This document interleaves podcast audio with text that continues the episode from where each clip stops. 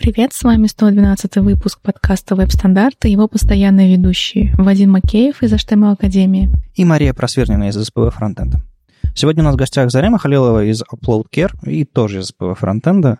Э, мы сегодня в Пензе, внезапно, все втроем, и Зарема только что рассказала доклад на SECON, или Секонь, я, я не знаю, какое официальное название конференции, я думаю, все-таки SECON. Расскажи немножко о себе и о докладе, а, что ты здесь делаешь, и что интересного ты рассказала пен, пен, пен, пен, пензянам. Пензенцам. Пензенцам, извините. Привет. Я первый раз на Секом. Это такой большой а, фестиваль из там разные айтишные темы. Я слышу, что он уже лет 10, по-моему, проходит, то есть прям вот сторожок mm-hmm. такой. Но фронтенда там не очень много, то есть было там всего три доклада под эгидой местного сообщества Penza.js. Mm-hmm. А, ну, мой доклад был, как мы отделили фронтенд от монолитного бэкенда. Рассказ, наша история в, в Uploadcare — про то, что у нас была старая, страшная, большая джанга, с которой я намучилась, и решили делать отдельно э, нодовское приложение э, и фронтенд с э, изоморфным реактом, там, серверный рендер и все такое. У меня сложилось ощущение от доклада, что это вы перешли от стадии стартапа к стадии более серьезного проекта и начали думать про архитектуру. Или это просто фронтендеры устали? Ну, кстати, да. По сути, эм, джанговский этот проект, это был создан еще во времена, когда просто там нужно было проверить.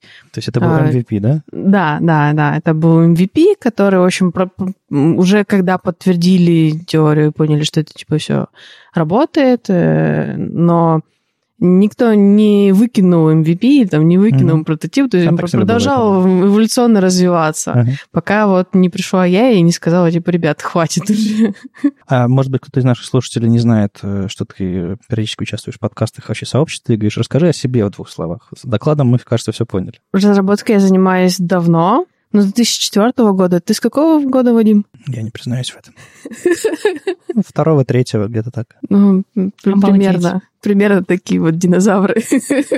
Я за 2015-го. А я еще пережила пери, ну, периоды застала, когда CSS особо не использовали, все mm-hmm. оформляли HTML-ными тегами, атрибутами.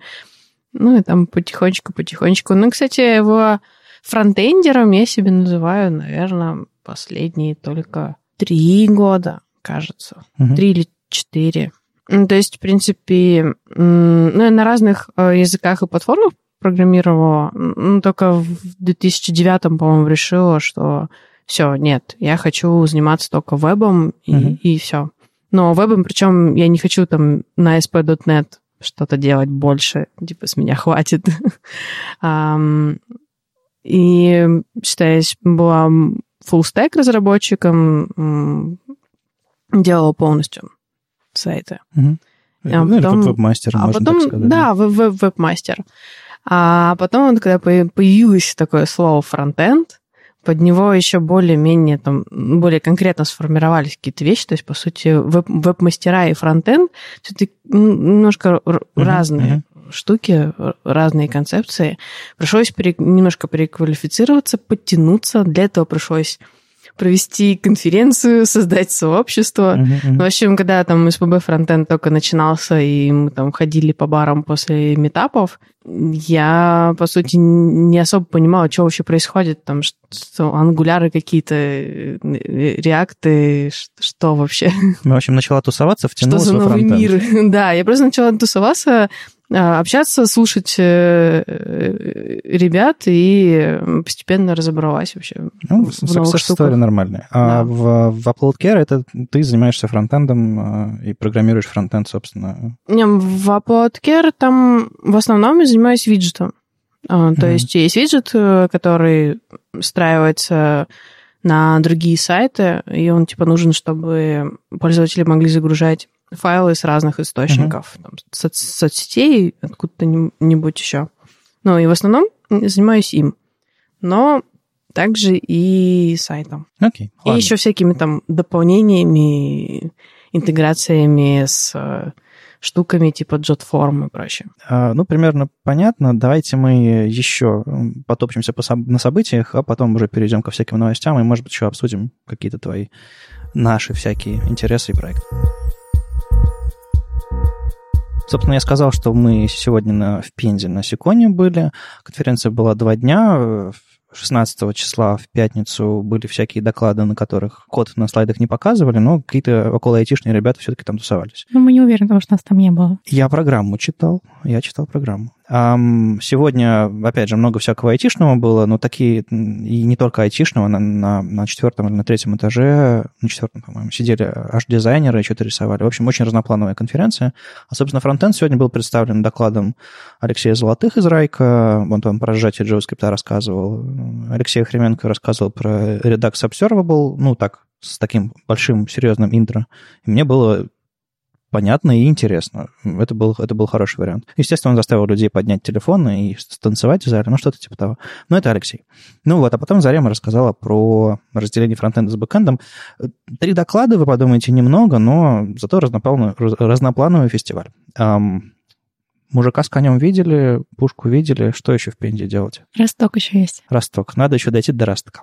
А что делать в Киеве? Ну, если вы из Киева, вы так знаете, а кто туда еще ни разу не ездил, э, я когда давным-давно начал, начинал ездить в Киев а, на Яндекс Субботнике много-много лет назад, а, мне сказали, в Киев нужно ехать в мае. И ребята взяли в мае организовали субботник. И это было очень классно. И вот сейчас в Киеве проходит не субботник, а конференция YGLF или You Gotta Frontend. А, его в частности, организует VIX, э, такой конструктор сайтов, вы, наверное, знаете, там VIX в прошлом году помогал нам делать VSD, и вот в этом году они, собственно, делают полноценную конференцию в Киеве 24-25 мая.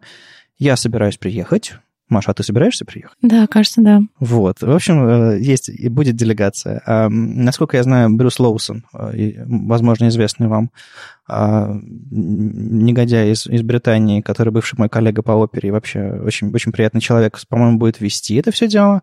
Там будет уже, они уже анонсировали 13, 13 э, докладчиков, из которых там Лия Веру, Бенедикт Мауэр из Гугла, Хуэй Динчень, который выступал в прошлом году на Питерской сессии. В общем, много всяких там а, контрибьюторов веб-пака, каких-то там представителей других сообществ. Оконечников приедет из, из Вены, Радин из, э, из Амстердама. В общем, тусовочка собирается. Я, насколько я знаю, докладчика будет еще... А, ну, конечно, Виталий Фридман тоже что-то приедет, расскажет. В общем, большая тусовка на два дня, и билеты там по 300 баксов, но для вас у нас есть. У нас есть VST Spring, а, промокод, который дает скидку 15%. Так что если вы сомневались, то не 300 баксов, а 255 вам сделают билет на, на двухдневную конференцию большую. И, видимо, увидимся там, если вы все это решите приехать, потому что если вы собирались в Киев, то в мае, по-моему, самый, самый хороший повод. Ну, а в Питер лучше приезжать в июне, когда у нас будет Питер CSS Conf. А, мы какое-то время молчали, сейчас начнем рассказывать больше подробностей о том, кто у нас будет выступать и что мы там будем делать. Вот вы любите браузерные новости в подкастах? Или только я люблю? Очень. Очень? Да. Интересно. Для меня, ну, э, э, это очень важно. Я очень часто узнаю что-то реально полезное, и я слушаю веб-стандарты, пока там uh-huh. иду в офис. Когда я иду в офис, бывает, правда, редко. А, и бывает такое, что услышу что-то интересное, и боже, боже, побыстрее, побыстрее добежать до компьютера и посмотреть, разобраться. А я слышал, что Маша разрабатывает под самый последний браузер, поэтому у него уже все есть. А, ну, значит, все есть. Это же неправда. В браузерах нет всего. Ну, в последних браузерах уже все есть. Неправда. А, для, для чего там флажки, например? Флажки. Флажки, чтобы сигнализировать. У нас тут Firefox 59 вышел. И Марат Тонарлин, как обычно, по-русски доходчиво рассказал, собственно, что у нас там нового интересного. А, всякого интересного с точки зрения там CSS э, накидали. Интереснее всего, пожалуй, что у текстария появился автокомплит, то, что у нас всегда у инпутов было, соответственно, у нас тоже можно подсказывать браузеру, а, что в текстаре можно ввести, какие варианты а, атрибута. Потому что, ну, текстарий — это большой элемент, и, возможно, там какие-то стандартные, ранее введенные или э, вещи, которые подсказывает браузер, уже есть. И пользователю всегда будет быстрее. Но я себе автокомплект в браузере отключил. После всех этих историй о том, что там сайты в автокомплектах какие-то страшные вещи тебе могут узнать. Я не параноик, но что-то мне не нравится эта штука. В общем-то, я пока отключил, может быть, включу. А еще из интересного, что Firefox обновил а, реализацию Display Contents, которая появилась у него с а, одной из первых. Display Contents убирает, мы несколько раз говорили в предыдущих подкастах, он убирает, собственно, родителя, чтобы дети могли стать, допустим, потомками флекса или что-нибудь типа того. Ну, в общем, да. И э, суть этого обновления была в том, что self-contained элементы, типа аудио, видео, BR и так далее, они как будто бы, у них происходит display none, то есть они, ну, поскольку у них display contents, а у них нет, нет никакого содержимого, они просто исчезают вообще. А раньше, видимо, что-то по-другому было. И Legend, тот самый странный элемент для, для форм, заголовочный для филсета, он тоже с помощью display contents может э, скидывать вообще все свое оформление и становится обычным, видимо, инлайновым или текстовым элементом. В общем, такая история. И Calc заработал. Но заработал не просто потому что он и так работал в Firefox. А еще он а, умеет теперь работать внутри RGB функций, RGBA, HSL и так далее. И, по-моему, он работает впервые в браузерах вообще. По-моему, раньше... А, нет, нет, нет, в других браузерах вроде бы работает. Ну, суть в том, что можно теперь цвета рассчитывать с помощью, видимо, видимо кастомных свойств или, ну, CSS переменных, или, в принципе, можно рассчитывать внутри RGB, HSL и так далее, а, собственно, как мы будем формировать цвета. Э, это потенциально может быть довольно удобно. А, можно менять цвет в зависимости от ширины окна, наверное. Хотя я не думаю, что единицы измерения нормально пробросятся там из-за того, что... Не знаю, надо попробовать, кстати. Но э, как минимум э, переменные там можно будет использовать, я думаю, внутри калка. Вот. А еще калк заработал в медиавыражениях. То есть, когда вы считаете там max width, min width для адаптивной верстки, там тоже теперь можно использовать calc. По-моему, это, это Firefox заработало первым, да. Ух ты, вот это здорово. Да, то есть, а если calc, то... Ну, кстати, нет, там как CSS-перемены не заработают. Там из-за того, что они по-другому рассчитываются, пока нет. Но вот конкретно калк должен заработать. Ну, можно хотя бы сочетать э, разные юниты, ну, типа там EM плюс столько-то пикселей, mm-hmm. или там проценты с пикселей. А, кстати, там можно ведь э, цикличность прикрутить. Э, можно ведь туда в калк засунуть э, единицу вьюпорта, и, в общем, что-то можно накуролесить. Надо поиграться. Да, да, да. да, да. Но это, это звучит довольно полезно.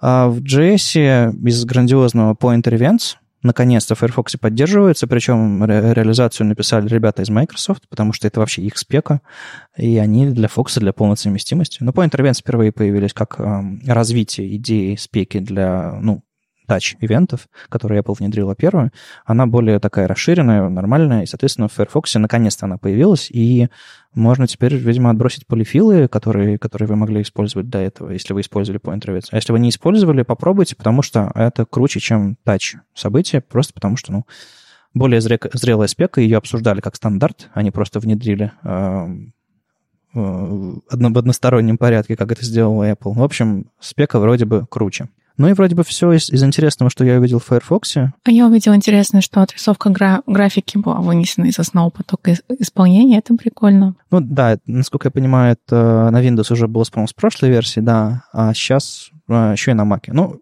Firefox пытается ускориться, вот сейчас они по частям пытаются себя а, сделать таким же быстрым, как Chrome, чтобы конкурировать, видимо. Ну, да. Возможно, когда-нибудь я снова попробую попользоваться Firefox как основным браузером, но не сегодня. А сегодня у нас тема про SEO. SEO. Вы, вы что думаете про SEO? Ну, про классическое черное SEO. То SEO, которое предполагает под собой, что нужно набить сайт кучу странного текста с повторяющимися фразами, то это, конечно, ужасно. Вот, Адорвей, но... всякие подвалы со, со ссылками, обмен ссылками. Но это все, к счастью, по-моему, уже не уже работает. Уже умерла, да. Да, да, да. Сейчас у нас другая проблема с SEO, что у нас э, э, все ломанулись в, в, в клиент-сайт рендеринг, и всем все нравится, безусловно. Ну, кроме, кроме, наверное, меня, который периодически ждет, пока сайт отрендерится очень долго. А, или просто отваливается. Я вижу кишки ангуляра наружу какие-нибудь. А, а еще это не нравится поисковикам, оказывается, потому что они, несмотря на то, что Google еще в 2014 году заявлял, что они, они типа умеют а, обрабатывать JS на сервере. Ну, как бы не тут, не тут-то было, все немножко сложнее. Вышла очень хорошая статья руководство по SEO на Хабре, перевод из двух частей, и там Томас, Руд, Томас Рудский э, написал прям вот труд. Вообще, это одна большая статья, но ребята из РУВДС, видимо, не справились и перевели ее в двух частях. У меня вопрос к вам. Вы чего-нибудь интересного там по, по, повычитывали, понаходили, потому что обсудить все, мне кажется, мы не сможем, только разве что какие-то ключевые интересные моменты. Да, а, довольно интересно было прочитать вообще про работу.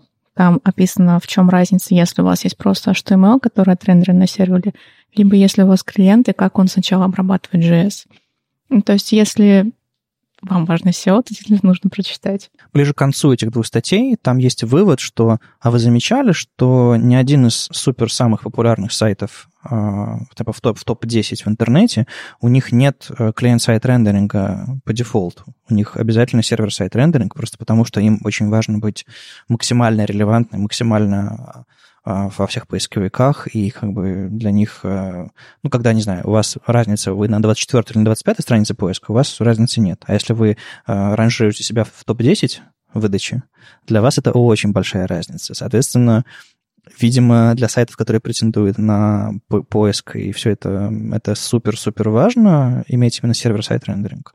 Вот еще вопрос. Э, как человек, который single page а не пишет, но пытается разбираться, насколько сложно сейчас завести server-side рендеринг нормальный, ну, на, на, на, на топ-3 фреймворков или библиотек? На реакте несложно.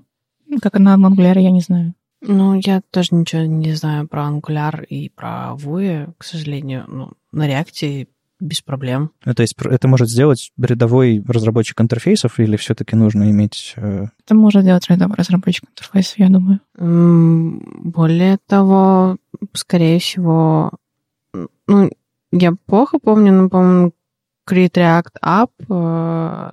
Не уверена, кажется, есть там есть, или нет, не знаю. А Next.js, по-моему, в Next.js есть серверный рендер. Ну, то есть есть какие-то типа готовые решения для того, чтобы создавать сай- сайты на React. И у многих из них э, уже есть э, сервер-сайт рендер. Угу. Ну, скорее всего, есть Create React App. Я смутно вспоминаю, как там некоторое количество лет назад я взяла тоже такую штуку, и там было, да. Окей, okay. а, ну, грубо говоря, как э, работает типичный на React, допустим, сузим все скоп для React, чтобы сервер-сайт рендеринг сделать. Он, а, не знаю, поисковик, только поисковикам отдает, он при первом рендеринге, как в изоморфном ключе отдает э, HTML, а потом его накручивает сверху JS, или, или как, как примерно работает это все? По-разному. Я видела решение, когда, а, допустим, просто в браузере э, обычным пользователям там в баде ничего, uh-huh. и только клиент, клиентский бандл рисует сайт. А для поисковиков э, там отдельно есть сервер на фантоме, uh-huh, и с помощью uh-huh. него генерируется ответ для поисковиков. У, у, у нас, например, изоморфный э, изоморфное приложение, то есть есть там папочка SRC. То есть, грубо говоря, приходит пользователь, э, нажимает адрес вашего сайта, и ему первым делом приходит HTML с CSS. Да, со всем контентом, там, да. Все, mm-hmm. все, это, все это приходит. Потом э, отдельным бандлом, э, отдельным куском и начинает инициализировать себя поверх. Mm, да. То есть, Несколькими бандлами там, ну, code splitting. То есть он, он hijack ает все ссылки, и вместо э, href ов э, начинают всякие обработчики вешать и подгружаются страницы. Да, без, без, полного, без полной перезагрузки остальные mm-hmm. страницы... Да. Ну, то есть это классический изоморфный, собственно, способ, ты сейчас описал. Окей. А, кстати, насчет вот этой версии, что поисковику по, а, по user agent у у поисковиков есть свои user agent ы, они, как я в прошлом подкасте предполагал, что они с рандомных айпишников приходят с, с зашифрованными user agent ами. Нет, у них есть, оказывается, нормальный user agent. Я не SEO шник, я, мне можно не знать. Там довольно интересно мне показалось, что а, они не ждут долгой загрузки. Uh-huh, uh-huh. А, они просто не смотрят. То есть если у вас загружается пара секунд, это, то все, это просто не загрузится а, по поисковикам. Более того, даже setTimeout они тоже не ждут и тут же его выполняют. Да, вот это очень забавная история. И более того, они, у них есть еще э, люди, которые разбираются всего, наверняка знают, что э, есть э, структура сайта какая-то древовидная, например, и поисковики э, для статических сайтов залазят во все ветки этого дерева. страницы вашего сайта. А если у вас... А, у них есть, как, грубо говоря, у них есть какой-то бюджет, времени, которое они готовы потратить на ваш сайт. И он зависит от важности вашего сайта по мнению поисковика. Если он прям системообразующий, если это документация по React, ну, не знаю, что там важно с фронтендером, который нас слушает, вот там супер-супер сайт или какой-нибудь Mozilla Developer Network, MDN. То есть это супер важный сайт, супер релевантный. Они, естественно, пройдут до самых последних э, веточек этого дерева, потому что, ну, вот супер важный сайт. А если это какой-то левый сайтик, если они не дождутся ваших скриптов, которые долго грузятся, или ваш сайт просто медленно дается, они, э, тут крайние листики веточки, они не, в поиске не появятся. Потому что Google решит, что типа, ну, слишком долго для такого неважного сайта тратить время на поиск. И это, конечно, меня удивило, что э, один из авторов, собственно, автор статьи сравнил, э, сделал два тестовых сайта, и натравил поисковик на один и другой, статический и как бы JS, идентичный. И статически был проиндексирован весь, а JS, ну, так себе. Я уж не помню, там задержками вставлял или нет при, при рендеринге на клиенте, но суть в том, что получается, что SEO и клиент-сайт рендеринг несовместимы, но можно отдавать поисковику специальную версию статическую, если она не отличается от оригинальной. Видимо, у них есть еще все-таки секретные проверки на, на соответствие сайта. JS и не JS версии. Я не знаю, как они это делают, но э, можно вылететь из индекса, если отдавать что-то другое э, Google. В общем, удивительные вещи происходят в SEO, и что интересно, я э, вот эти хэшбэнги, они до сих пор работают. Ну, вот это вот решетка, восклицательный знак. Знаете, не слышали? Слышали, конечно. Ну вот, для адресации используется, когда были JS сайты без роутинга нормально, без history API. А, вспомнил, Да, hashbang и. Да. И они до сих пор работают, и до сих пор есть, оказывается, сайты, на которых эти hashbang и используются. У вас везде нормальный роутинг? То есть прям ну, адрес меняется? Да, да. да. Окей. Ну, просто я не представляю, какие могут быть причины использовать в 2018 году все эти hashbang и. Они меня как бесили, так и бесят. Э, ну, окей. В общем, огромный, огромный э, материал со ссылками, с, с, с тестами, с проблемами, с решениями, с какими-то выводами в конце. Поэтому если к вам когда-нибудь придут и спросят, как мы будем делать сайт, ну, может быть, если у вас будет э, эти статьи в закладках где-нибудь валяться, вы вспомните и решите, Насколько вам э, важны действительно поисковые запросы, насколько вам важно быть в десятке? А я думаю, что я даже так поступлю в следующую итерацию. А я возьму, ну, сделаю себе задачу проверить, что там как э, с SEO нашим сайтом, ознакомиться с этими статьями и, может быть, а, сделать лучше по тем рекомендациям, которые есть в статье. Вы тоже попробуйте это сделать, и здесь мы плавно переходим к следующей части. В статье, в частности, рассказывается, как, каким образом робот Гугла ходит по этим сайтам, и как мы уже говорили в прошлом выпуске, это Chrome 41. Печаль. А как, собственно, проверить, что у вас получается, не, не валится ли с поиском роботом Гугла, да и вообще, в принципе, что он заиндексировал. Там, кстати, тоже есть э, несколько способов, например, просто использовать э, сайт в Гугле, собственно, и то, что он проиндексировал, он и покажет. То, что не проиндексировал, не покажет. Все очень просто. Кроме того, так как это Chrome 41, то многие фичи современные недоступны. Например, чтобы он поддерживался, но нужно все транспилировать в ES5. Не очень. Согласна со мной, да? Ну, мне кажется, для... это и раньше стоило делать, э, потому что есть браузер, который... Ну, знаешь, смотря как для кого. Мне вот, например, это не стоило бы делать, если бы не Chrome 41. Ну, не знаю, мне кажется, если для вас это э, один, одна строчка в конфиге вашего веб-пака, и одна там лишняя зависимость, то как бы какая разница? Там ну, как раз... нет. А, все... Если транспалишь в ES5, размер, а, итоговый размер бандов довольно сильно увеличивается. Ну, довольно сильно, типа 2%? Ну, у нас, например, объем бандла не такой уж большой, ну, то есть это не пол мегабайта или там не 2 мегабайта, это там 100 килобайт максимум.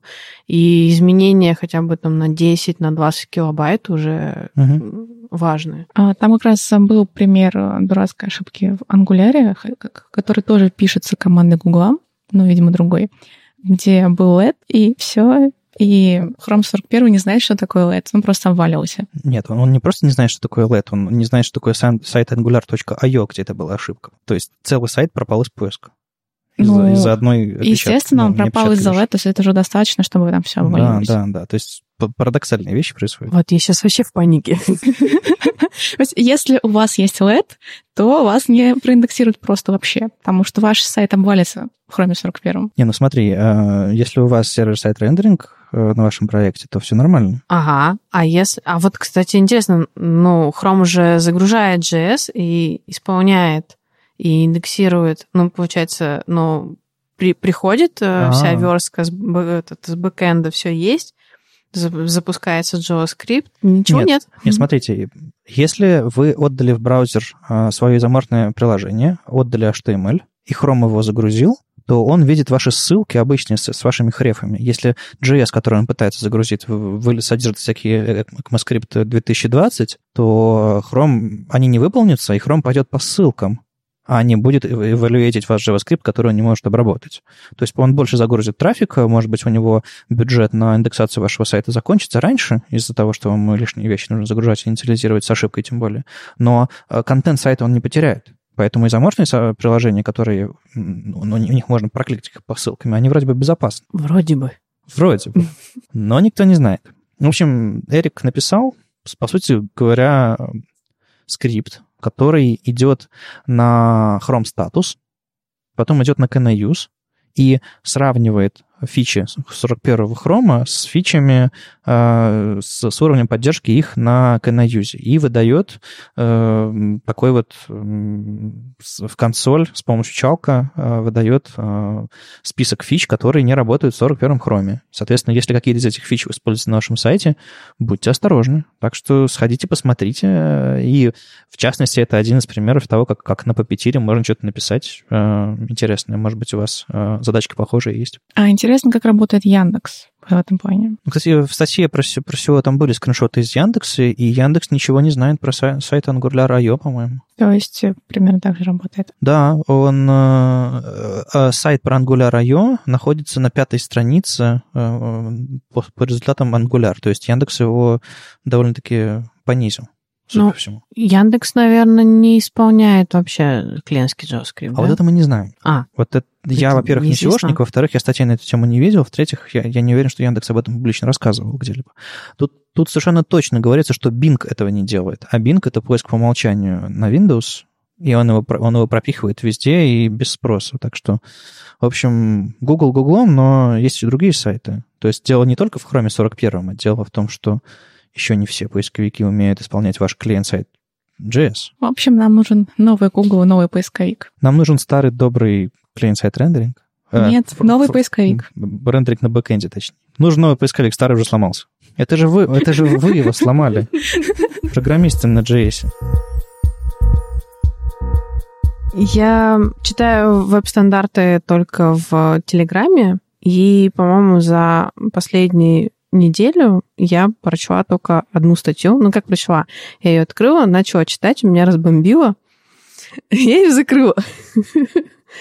Ну, потом я снова ее открыла, снова прочла, и, в общем, статья на самом деле очень хорошая в плане того, как классно все подробно аккуратненько по шагам расписано. Это статья про простой статический сайт на Webpack 4. Антон Сергеенко, собственно, прикидывается или является, ну, видимо, прикидывается дилетантом в веб-паке и пытается сделать практически, стать, про- простенький статический сайт, там, с хендлбарсами или там с, с лоудэшем, э, ну, собирать его по-модному. В общем, у него такая, скажем так, задача.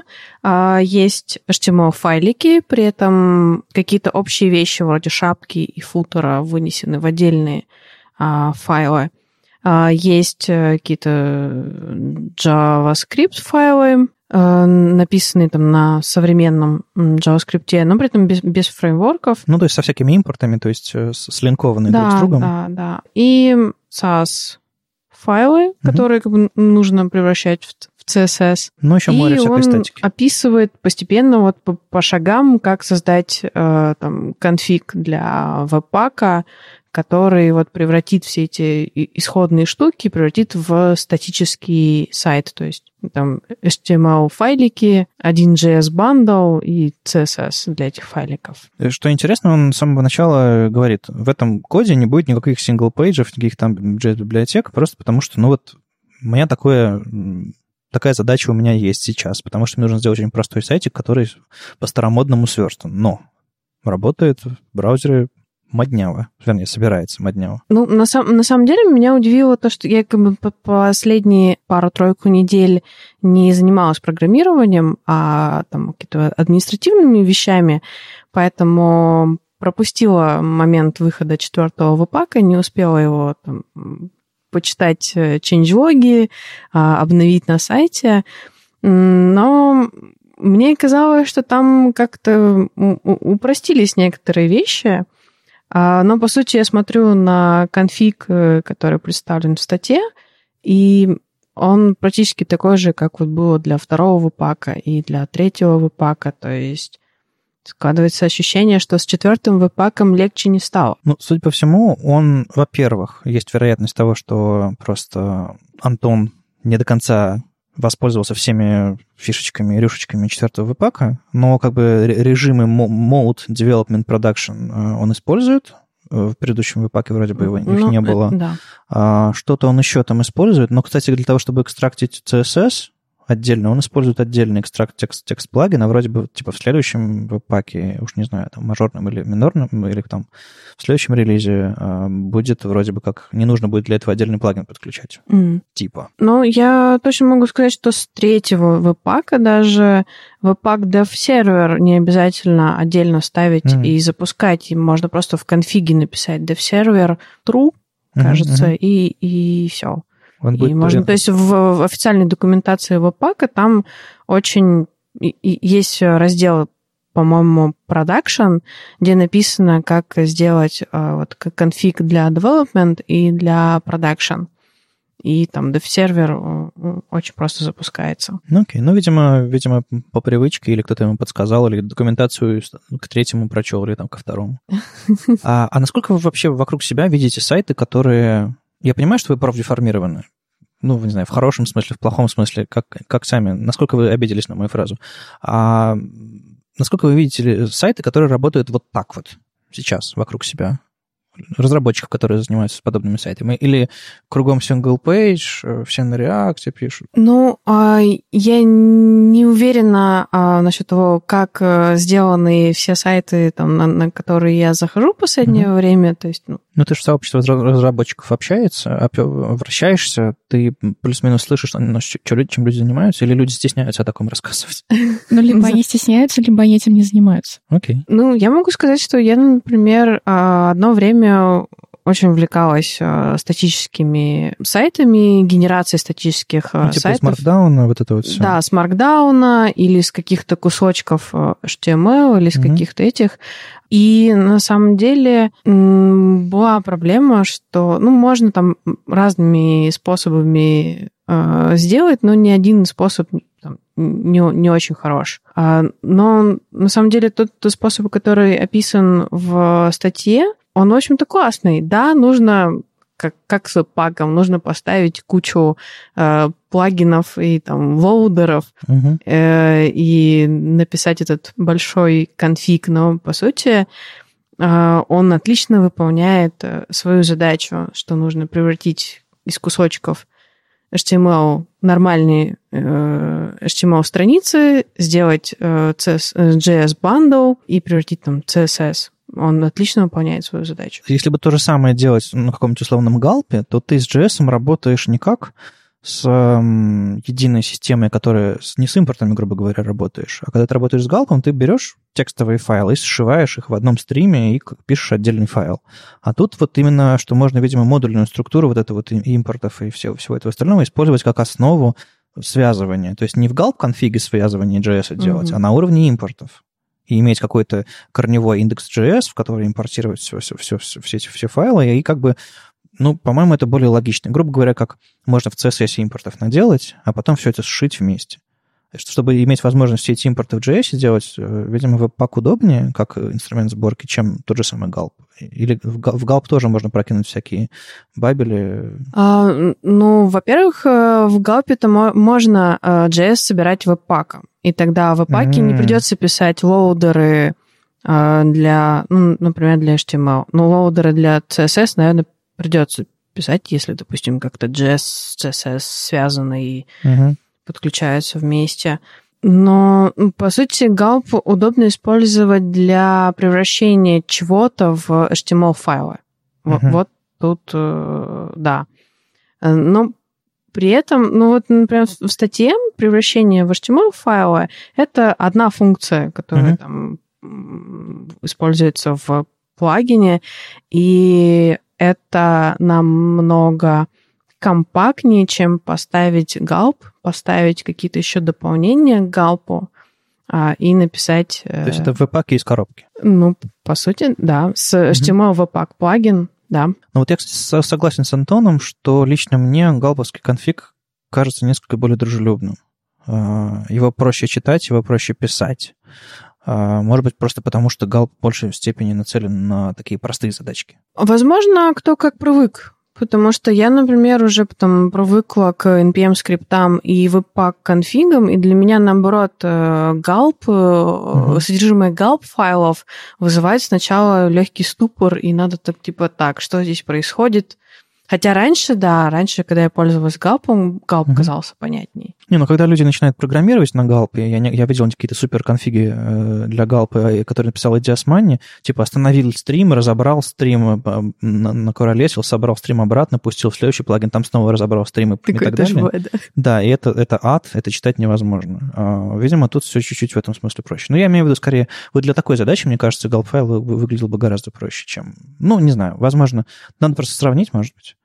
Кстати, пишут же всякие to-do MVC, для, на которых разные фреймворки тестируют. Но, может быть, написать какой-нибудь дурацкий сайт и разными всякими лоудерами и сборщиками собрать его и посмотреть, как выглядит конфиг, и сравнить. Ну, решение одной этой задачи разными ну, способами. кстати. Это и, было бы интересно. и заодно, может, там попробовать а, парсель? Ну, да, парсел, в общем, парсел. Хотя парсел, наверное, я не в курсе, можно ли там с ним, с помощью него сделать э, из каких-то кусочков HTML страницы. По-моему, он работает со всеми технологиями, которые около фронтендерские, так что, по идее, по идее да. Ну, посмотрим. В общем, вы слышали идею стартапа. Если вы э, раньше всех ее реализуете, вы будете молодцы, мы вас про, про вас расскажем.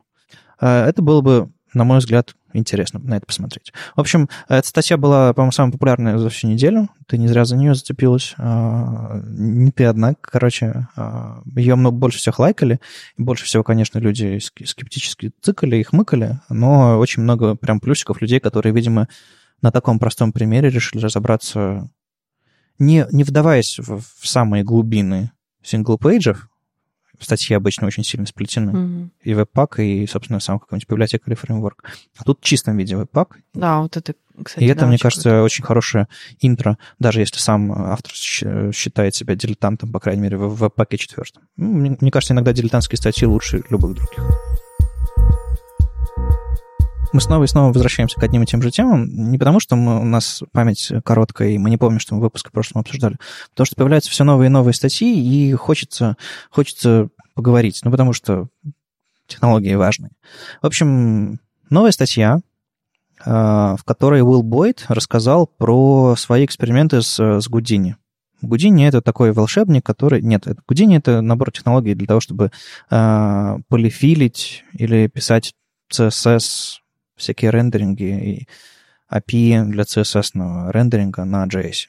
Можно так сформулировать. И он, собственно, не просто рассказывает про то, как он, не знаю, градиент конически нарисовал на, на, для бэкграунда CSS, а он идет дальше. У него не просто у него не просто какой-то канвас рисуется на фоне, у него а, появляется API для этого канваса, и он опирается на кастомные свойства, и более того, он инициализирует кастомные свойства и, и, и позволяет их анимировать внутри браузера. То есть он пользуется не просто одним API. А, сейчас расскажу. Смотрите. А, тот Paint API, который мы видели раньше, который представляет себя двумерный канвас, во-первых, я не заметил интересную особенность. На канвасе вам, чтобы э, что-то рисовать, вам нужно постоянно рефрешить его. Ну, грубо говоря, вам самим, самим нужно рефрешить э, canvas, э, чтобы получить движение, анимацию на объекте и так далее. То есть это ваша задача. А если вы делаете какой-нибудь э, с помощью Paint API background, если элемент ресайзится, браузер сам обновляет элементы, рендеринг с нужной скоростью и так далее. То есть вам нужно один раз нарисовать какую-то фигуру, допустим, с координатами, там левый верхний угол, и браузер дальше сам будет ресайзить эти линии, и каждый раз рефрешить этот канвас и эффективно, и, видимо, может быть, ну, не в отдельном протоке, но пока что, но, в общем, потенциально гораздо быстрее, чем это сделаете вы. Это я заметил про Paint API. А еще, оказывается, он работает только по HTTPS. А мы разве об этом не говорили в прошлый раз? А про HTTPS нет. Uh-huh. Нет. И это меня сильно э, удивило. Ну, то есть... Либо localhost. Ну, localhost, понятно. Чтобы разработчики имели возможность тестировать не только в продакшене. А, а, кстати, есть всякие локальные сервера, которые умеют HTTPS поднимать э, со всякими... Э, ну, в общем, есть решение. Это про Paint API, это просто, мы об этом уже говорили. Но есть еще Typed Object Model, а, это возможность читать CSS-ные свойства не духе Сейчас я возьму весь CSS на сайте э, в виде строки, потом распаршу его, потом достану значение и так далее. Есть возможность конкретному блоку, допустим, в рамках которого вы что-то делаете рендеринг, взять в него конкретное свойство и получить его значение. Не как строку, а как вот, вот прям, прям значение. Ну, может быть, ее придется, может быть, ее привести придется там к, к числу, если вам нужно, но неважно.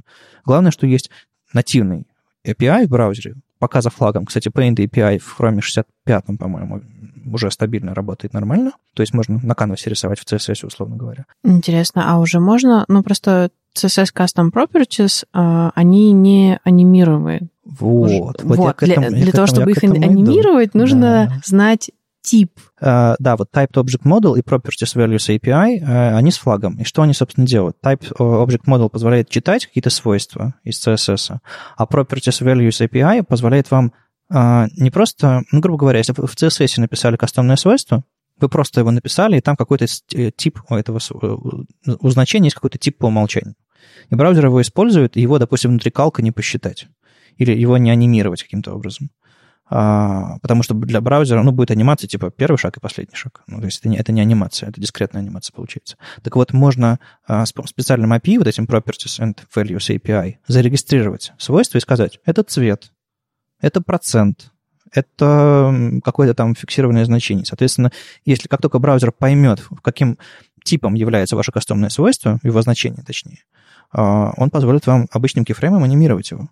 И вот эти штуки, typed э, OM и properties values API, это за флагом пока. А вот именно paint уже из флага вышел. Очень, общем... очень интересно, когда они выйдут из-под флага и вообще нам, нам пос посмотреть на всех платформ статус, потому что очень хочется анимировать порой CSS Custom Properties. Да, но пока только в Chrome все равно не получится. Ну, пока да. Расскажи, для чего вы используете у себя кастомные свойства? На проекте? Вот просто как переменные, типа задали цвета проекта и поехали? И так тоже. Боже, как же объяснить? Используется для...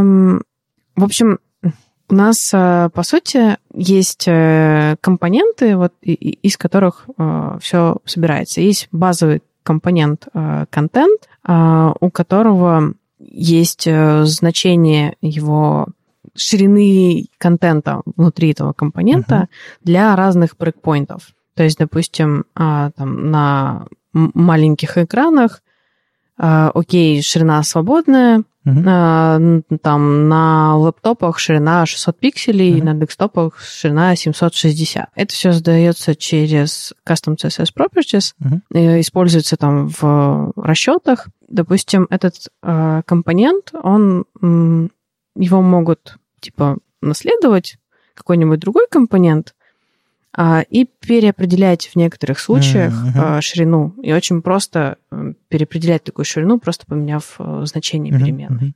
То есть вы, не, то есть вы, вы, вы используете, собственно, главную фишку, то, что в рантайме их можно переопределить. Да. Это, это редкость, на самом деле. Люди берут себе, подключают пост-CSS кастомные свойства, компилят в обычный CSS и говорят, мы используем кастомные свойства. Нет, ребята, вы ошибаетесь.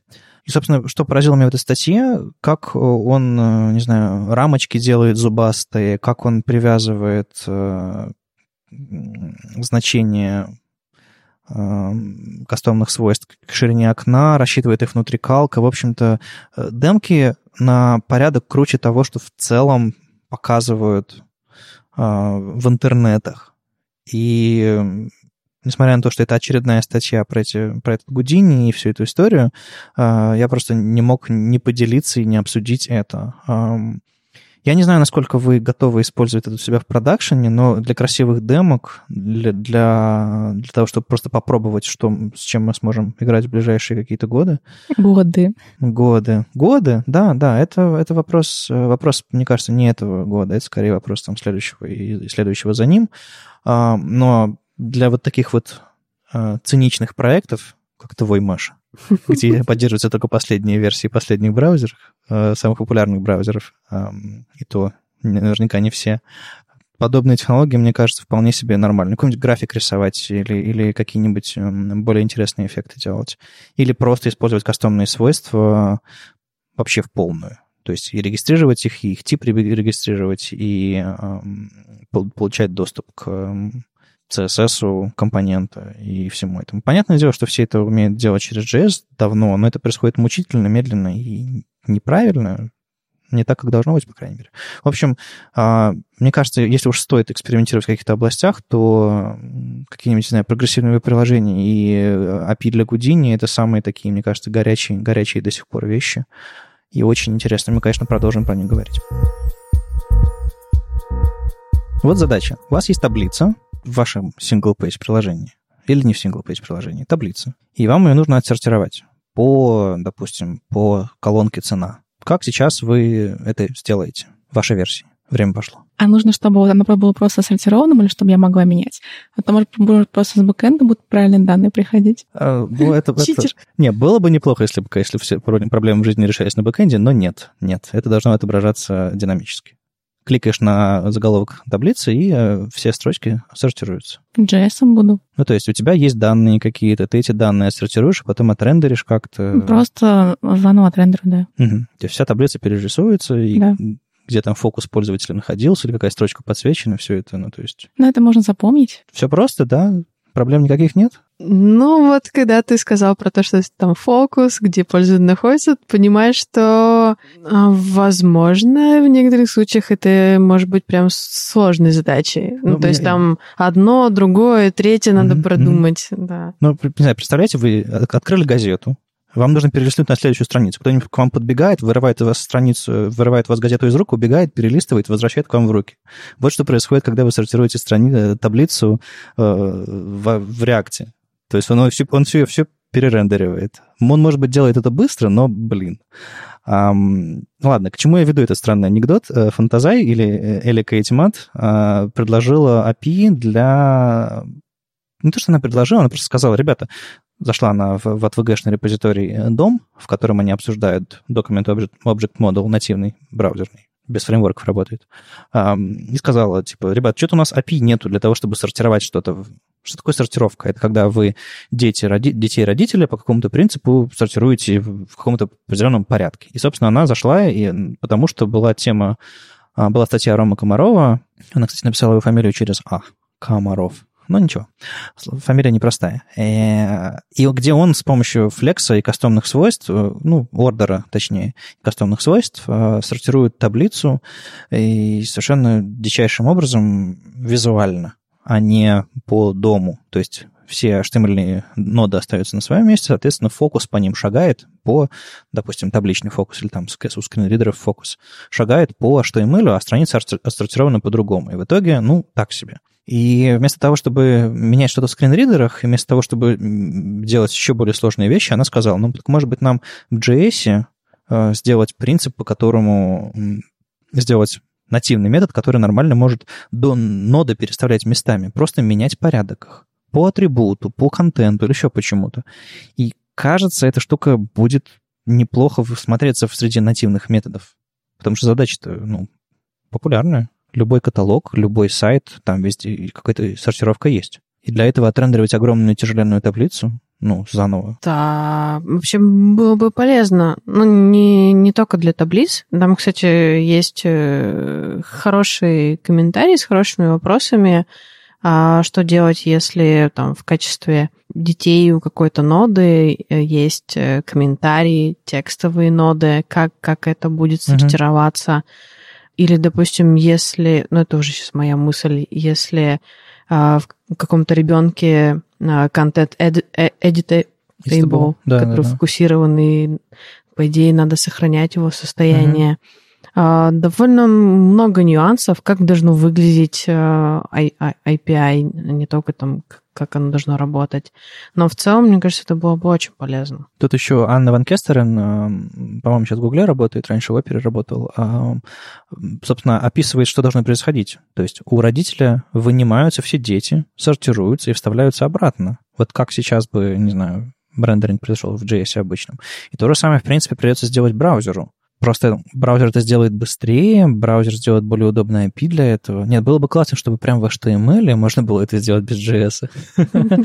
А, но это уже, это уже какие-то фантазии, я думаю, скорее всего, будет JavaScript API. А вообще я взялся это все обсуждать просто потому, чтобы, а, может быть, каком, внутри какого-нибудь э, TC39 вам гораздо более видны, там все эти стейджи, пропозы и, там, и так далее, а вы уже используете Stage 1 в своем JS, потому что вы ловкий и смелый а тут процесс прихода новых API в, в, в дом, как его предложили, как его обсуждают, какие вопросы задают.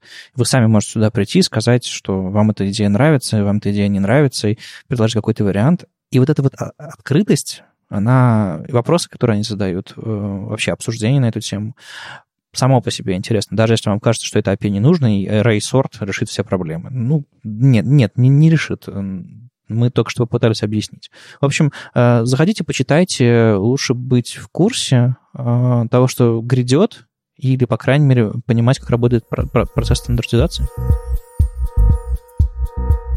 У вас на проекте редизайн. К вам прискакивает безумный дизайнер, протягивает вам, э, не знаю, флешку, на котором шрифт в формате TTF. Вам нужно завтра утром раскатать вот новый э, шрифт на ваш сайт. Что ваше действие? Время? TTF? Нет, ну, в смысле, я с таким Хорошо, на следующей подходом... неделе. На следующей неделе. Речь не о сроках. А откуда вообще он взял TTF? Ну, в смысле, сейчас уже везде WoW?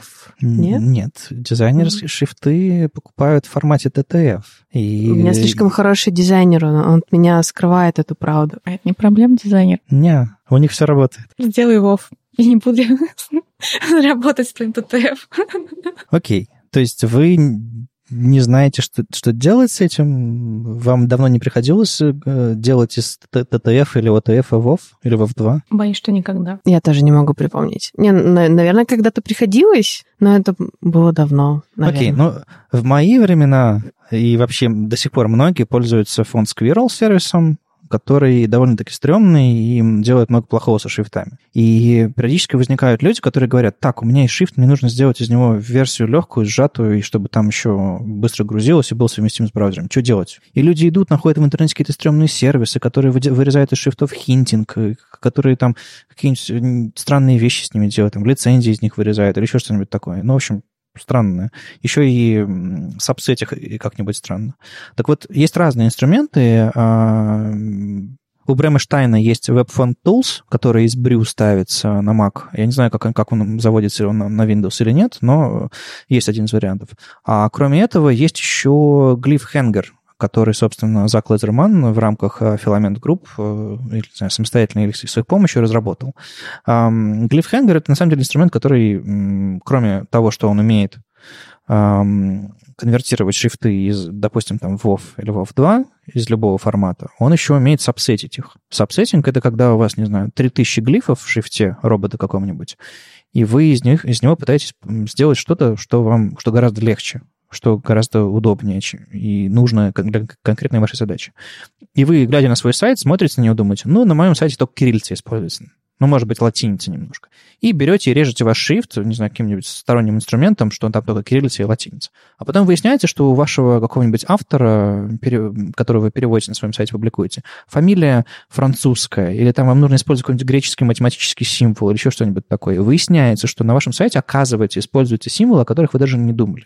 Так вот, Glyph Hanger — это такая утилита, которая имеет, может сходить на ваш сайт, проанализировать, прокраулить его, понять, какие там символы используете, и дать вам строку, которую вы прямо сможете, во-первых, э, подрезать ваш шрифт, чтобы там не было лишнего, а потом еще дать вам э, строку для, с юникодными диапазонами, чтобы вы могли э, сделать сплит, сплит вашего шрифта на две версии, допустим, тут только латиница, только кириллица, подгрузить их отдельно, то есть можно вообще заоптимизировать ваши шрифты до самого, до самого «не хочу». В общем, это очень кру- крутая утилита, которая может по-настоящему хорошо делать сабсеттинг на основе конкретного сайта, на основе конкретного контента. И Заку огромное спасибо за него. Во-первых, она ставится из NPM, соответственно, она наверняка заведется и на Windows, в отличие от, от, от, от Brew, который, я не знаю, как на Windows заводится, и заводится ли вообще. А во-вторых, она умеет очень много классных вещей, разве что кофе не варит. Из, из локальных текстовых файлов она может брать и может генерировать списки этих юникодных последовательностей. В общем, крутейшая штуковина. И если вам когда-нибудь к вам когда-нибудь придет бешеный дизайнер с TTF-шрифтом на флешке или на, на дискете, то вы сможете быстренько сконвертировать. В общем, не надо искать. Используйте глифхангер, это, кажется, э, хорошая штуковина. Да, отличная штуковина, и мне кажется, полезно не только фронтендерам, но и дизайнерам тоже. Ты все-таки пытаешься спихнуть ответственность, да? Да. Не, на самом деле все больше шрифтовых всяких фабрик, или как это они там называются, словолитин, есть такое слово даже, продают паки шрифтов, в котором э, для веба. То есть у нас TTF, OTF, для, чтобы в Photoshop рисовать, и вот отдельный пак для, для веба с, с WoF. Но внутри этого WoF наверняка есть все языки на свете, а вам это не нужно. И даже, знаете, какой use case есть? У вас на сайте одно слово набрано каким-то чертовым дурацким шрифтом, не знаю, два слова, там, может быть, даже 10 слов. И вам нужны только эти символы. И вы можете скарнить глифхенгеру эти слова и подгрузить на, шайф, на сайт килобайтовый шрифт, в котором есть только нужные буквы, которые только используются в нужных местах, где вы их используете. Вам нужно на, на сайте красивые амперсанды вставить или вопросительные знаки. Вы можете сделать из шрифта нужные кусочки и подгрузить их. Лева, это вообще можно сделать ну, на этап этапе сборки, да, допустим, да. сайта, а, проверку, что нужно в данный момент, а, и а, сборку там определенного состава шрифта. Ну, есть... Или там и добавить еще, если много языков, многоязыковый сайт, такой некий код-сплитинг для uh-huh, uh-huh. шрифтов. Да, и вдруг вы ненавидите типографику и длинные тире принципиально не используете. Но в вашем шрифте оно есть, и вы каждый раз его загружаете, хотя на сайте ни разу не используете. То есть если у вас есть этап сборки, которым, в котором можно потрогать весь контент сайта, так или иначе, ну или, не знаю, как-то как по-другому это сделать, то, по-моему, эта штука может стать вашим очередным способом поджать сайт еще больше.